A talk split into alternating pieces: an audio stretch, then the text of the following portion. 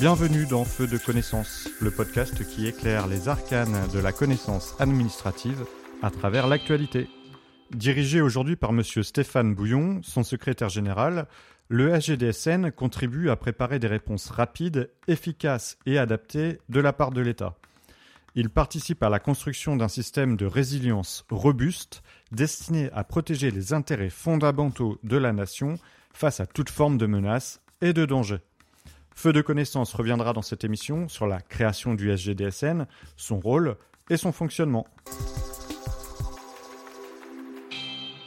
Le 4 avril 1906, c'est la création du Conseil supérieur de la défense nationale. Cet organisme d'études réunissait périodiquement les ministres de la guerre, des affaires étrangères et de l'intérieur. Il disposait alors d'un secrétariat non permanent qui deviendra tour à tour secrétariat général, puis état-major, et finalement secrétariat général de la défense nationale à partir de 1962. Depuis 2009, l'ajout du terme sécurité à son nom marque l'élargissement de ses compétences dans ce domaine, conformément aux orientations du livre blanc sur la défense et la sécurité nationale de 2008. La transformation du SGDSN suit à cet égard celle des conseils de défense qui deviennent Conseil de défense et de sécurité nationale. Le SGDSN assure le secrétariat du Conseil de défense et de sécurité nationale. Ce Conseil des ministres restreint est présidé par le président de la République et il a pour objectif de coordonner la politique française de sécurité et de défense. Le SGDSN assiste donc son secrétaire général, M. Bouillon, pour la préparation de ces réunions. À l'issue de chaque réunion, il prépare les relevés de décision, notifie les décisions prises et ensuite l'exécution. Il assure à cet effet la liaison avec les départements ministériels concernés. Il a également pour mission d'anticiper et de prévenir les crises ou les événements susceptibles de représenter un danger pour le pays et sa population. Il anime la mise en œuvre de la stratégie nationale de résilience et il participe à la démarche de continuité d'activité.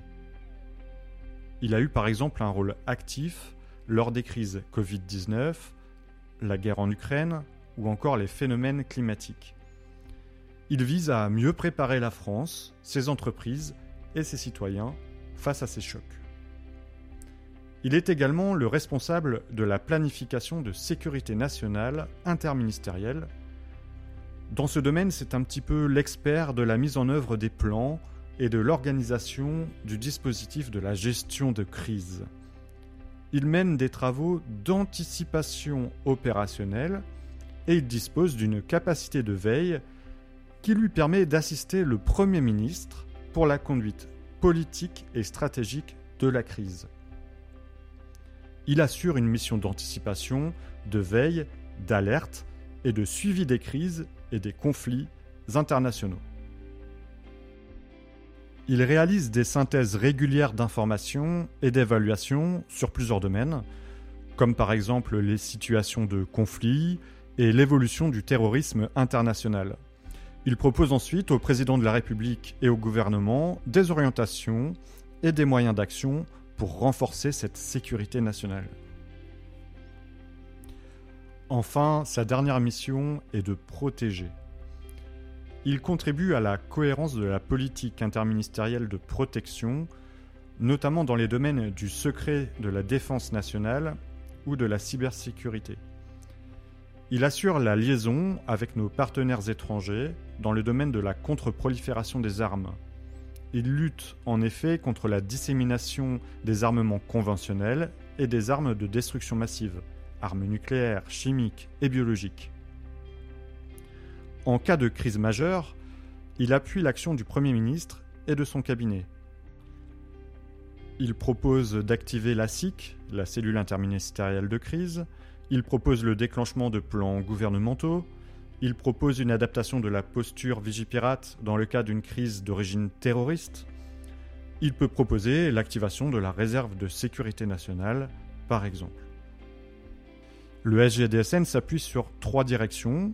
Le secrétariat du Conseil de défense et de sécurité nationale, la direction de la protection et de la sécurité de l'État qui coordonne et anime les travaux d'anticipation des crises et d'amélioration de la résilience.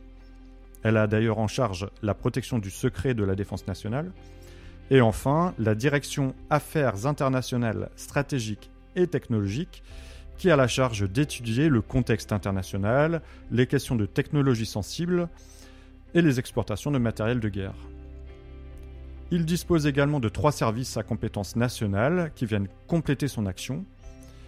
L'ANSI, l'Agence nationale de la sécurité des systèmes d'information, c'est l'autorité nationale de cybersécurité qui propose au Premier ministre les mesures destinées à répondre aux crises qui affectent la sécurité des systèmes d'information des autorités publiques et des opérateurs régulés, et deux autres services, l'opérateur des systèmes d'information interministériels classifiés et le service de vigilance et de protection contre les ingérences numériques étrangères.